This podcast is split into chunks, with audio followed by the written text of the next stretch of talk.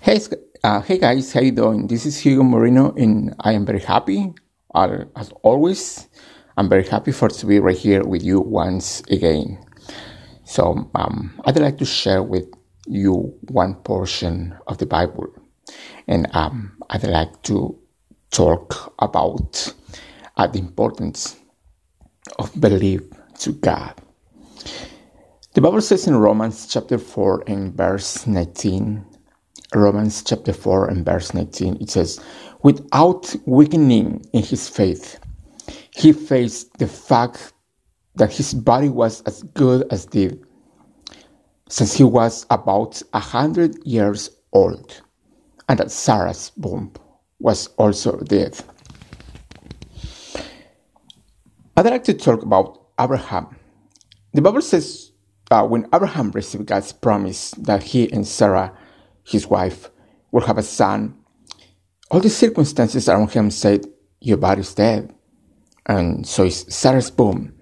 There's no way. It's never happened before. But here's the key. He wasn't moved by that he saw. He didn't consider his circumstances. He considered his God. And the next verse says, Then Abraham grew strong in faith by giving praise to God. He kept himself in an attitude of faith, of praise, of thanksgiving, always considering how big God is until his baby boy came.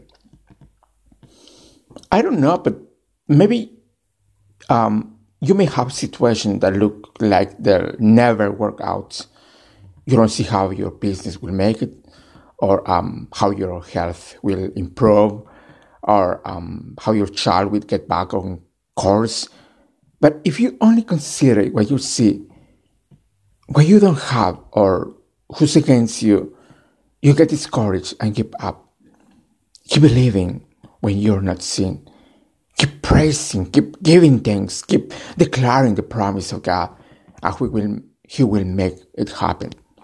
Just believe to God. If God says, believe it. Just that. All right. Thank you so much, and um, I hope to be with you guys again next time. Bye.